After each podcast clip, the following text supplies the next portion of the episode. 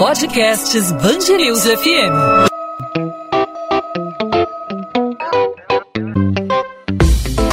Dois às 20, com Maurício Bastos e Luana Bernardes.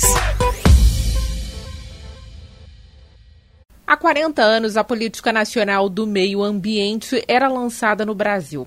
Esse decreto foi um marco, mas quatro décadas depois, como podemos avaliar a atual situação ambiental do país? O projeto, à época, uniu o governo, oposição, empresários, produtores rurais, ecologistas, na busca de mudanças, sob uma perspectiva ambiental mais global. A nova lei definiu uma série de conceitos, institucionalizando, por exemplo, instrumentos como licenciamento ambiental. E estabeleceu que poluidor é toda pessoa física ou jurídica de direito público ou privado responsável, direto ou indiretamente, por atividade causadora de degradação ambiental. Para falar sobre esse assunto tão importante, hoje eu converso com a advogada especialista em direito ambiental, com ênfase em mudanças climáticas pela Universidade de Castilha-La Mancha. Thaís Leonel, seja bem-vinda ao podcast 2 às 20, tudo bem? Oi, Luana, tudo bem? Um prazer estar com vocês da Band News e estou aqui à disposição para a gente falar um pouquinho nessa, dessa data tão importante para o nosso país em que a gente comemora a política nacional do meio ambiente. Thaís, quais foram as principais mudanças que vieram com a política nacional do meio ambiente? A gente pode dizer que foi um divisor de águas, por que podemos afirmar que foi um marco na legislação ambiental do nosso país? Nós podemos sim afirmar que ele foi um marco, um marco de afirmação próprio, da própria estrutura de direito ambiental no plano nacional. É, tanto isso é verdade que ela condensa, e num momento tão, tão peculiar, né, Luana, nós vivemos aí um regime militar e a lei trouxe é, como objetivo geral, até a contramão do que tudo que estava sendo, sendo tratado né, no nosso país, é, o, a preocupação em preservar, melhorar e recuperar a, a qualidade ambiental propícia à vida e é, visando o desenvolvimento socioeconômico, a segurança nacional e também a dignidade da vida humana.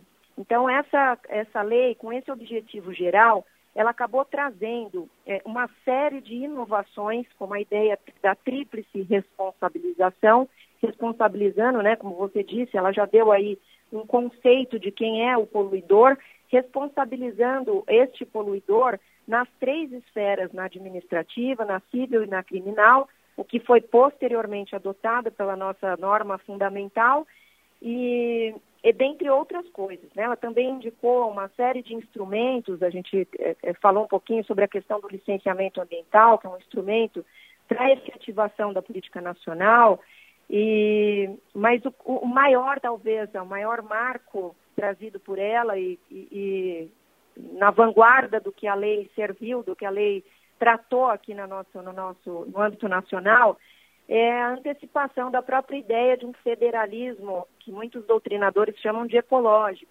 com a criação de um conselho público, né, que tinha um caráter deliberativo e uma ampla participação social, o que era algo incomum e impensado para a época que, que ela foi criada, né, que ela foi é, é, decretada. 40 anos depois, o que precisa ser atualizado na política nacional do meio ambiente, porque é uma agenda é, ainda complexa, infelizmente, e ainda demanda muita discussão, né? 40 anos depois, eu acho que a gente tem que revisitar a lei, sempre é, voltar, né, retornar a esse objetivo geral e entender que nós continuamos é, buscando o desenvolvimento socioeconômico, a segurança nacional, a dignidade da vida humana e que para isso nós precisamos usar é, é, todo o arsenal jurídico posteriormente firmado, fincado pela Constituição Federal, que permite aí a gente fazer ações de preservação, melhoria e recuperação. Então, visitar as diretrizes é, da lei, da Política Nacional do Meio Ambiente, da 6938, entender a dinâmica, avaliar os instrumentos e efetivamente trazer para o dia a dia, né, trazer para o mundo do, do ser concretizar o que ela pretende. É, isso acho que continua atual e foi totalmente recepcionado pelo nosso sistema é, vigente, que está todo consubstanciado na Constituição Federal de 88. Mas, infelizmente, a gente ainda tem muitos casos de degradação ambiental. Tivemos as queimadas no Centro-Oeste, também o vazamento de óleo em todo o Nordeste, né? Como você vê os desafios da questão ambiental hoje no Brasil? Falta fiscalização e comprometimento diante da agenda ambiental? Falta muita coisa, mas eu vou é, é, te dizer o que eu imagino ser o ponto de partida para a gente conversar e efetivar a lei é, de uma forma mais, mais consistente, uma, de, de uma forma mais efetiva. E eu imagino que sem a educação, sem a gente ter educação ambiental, é, a lei não vai conseguir ter grandes passos. Nós temos falta de fiscalização, nós temos poluição, nós somos agentes poluidores, né? A própria lei determina quem são os poluidores. Então, quando ela diz que poluidor é toda pessoa física ou jurídica que responde, que é responsável direto ou indiretamente por atividades causadoras de degradação ambiental, e diz que degradação ambiental é, pode ser toda considerada como alteração das características do meio ambiente, nós também temos que nos considerar responsáveis pela que, pelas questões é, que a lei busca preservar, que a lei busca é, é tratar e enfrentar com uma dinâmica que à época era usada e continua sendo de vanguarda.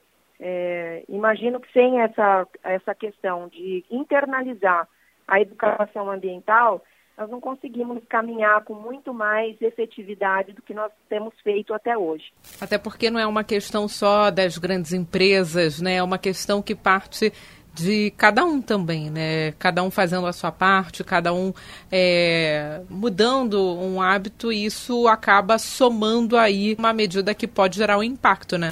Sim.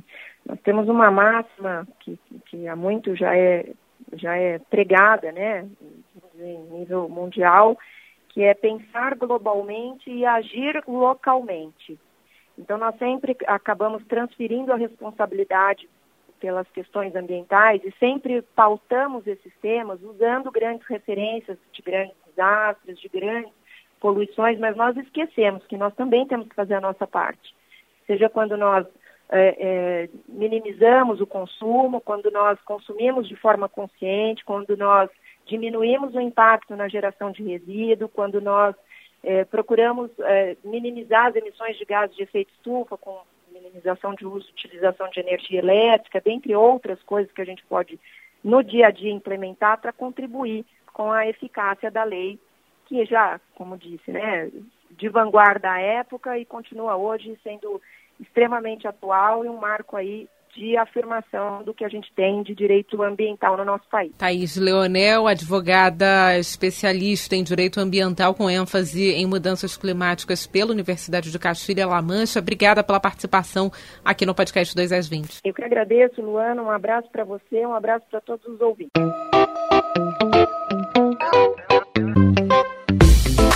2 às 20, com Maurício Bastos e Luana Bernardes.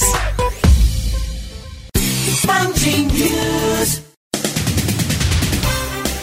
Foi adiado para o dia 15 de setembro o início da cobrança de apresentação dos certificados de vacinação para acesso aos espaços determinados pela Prefeitura do Rio. A mudança ocorre por causa da instabilidade no aplicativo Conect SUS para a retirada dos documentos que comprovam a imunização contra a Covid-19. A medida começaria nesta quarta-feira. Segundo o município, entre os dias 1 e 14 de setembro serão realizadas ações educativas com os estabelecimentos. Entre os locais que terão que exigir o documento estão academias de ginástica piscinas, centros de treinamento, clubes, estádios e vilas olímpicas. O ministro do Supremo Tribunal Federal, Alexandre de Moraes, mantém a prisão preventiva do ex-deputado Roberto Jefferson. Segundo o magistrado, a decisão é necessária à garantia da ordem pública. Um pedido apresentado pela defesa do político para que ele cumprisse prisão domiciliar também foi negado. No requerimento, os advogados argumentaram que o presidente do PTB passa por problemas de saúde. No entanto, Alexandre de Moraes entendeu que não há qualquer prova conclusiva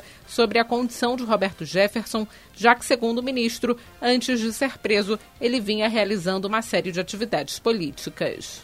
É adiado o julgamento do recurso do Ministério Público do Rio contra a decisão que garantiu o foro privilegiado a Flávio Bolsonaro no caso das rachadinhas. A decisão foi tomada pelo relator do caso, ministro do Supremo Tribunal Federal, Gilmar Mendes. O magistrado atendeu a um pedido da defesa do senador. Um dos advogados do político alegou que estaria impossibilitado de comparecer na sessão agendada. O assunto seria julgado nesta terça-feira pela segunda turma do Supremo Tribunal Federal.